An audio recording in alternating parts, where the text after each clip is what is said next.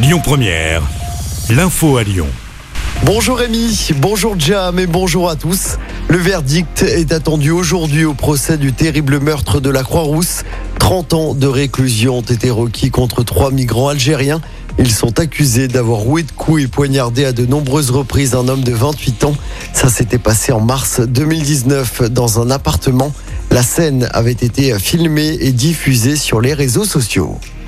Dans l'actualité locale également, cette macabre découverte hier après-midi dans le 8e arrondissement de Lyon. Le corps d'un ressortissant géorgien a été retrouvé dans un immeuble de la route de Vienne. La victime présentait des plaies provoquées par une arme blanche. Une enquête a été ouverte. Et puis les investigations se poursuivent à Vaux-en-Velin après un drame familial. Un père de famille s'est présenté au commissariat dans la nuit de mercredi à jeudi pour s'accuser du meurtre de sa femme et de sa fille de 10 ans. Les faits se seraient produits le week-end dernier au domicile familial.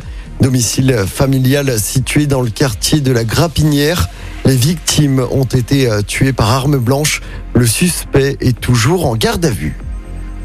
Patience et prudence, on attend du monde sur les routes de la région dès aujourd'hui avec le début des vacances de printemps et du long week-end de Pâques.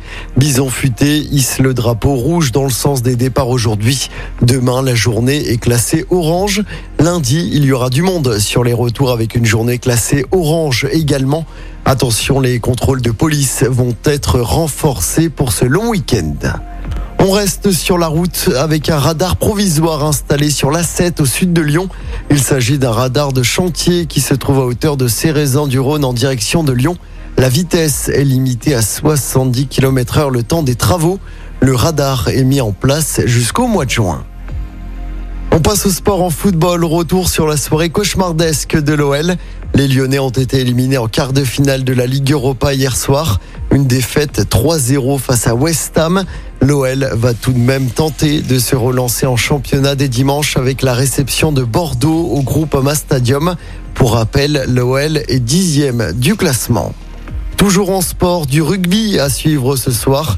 Le Loup reçoit les Anglais de Worcester au Matmut Stadium de Gerland. C'est à l'occasion des huitièmes de finale de Challenge Cup. Coup d'envoi de ce match à 21h.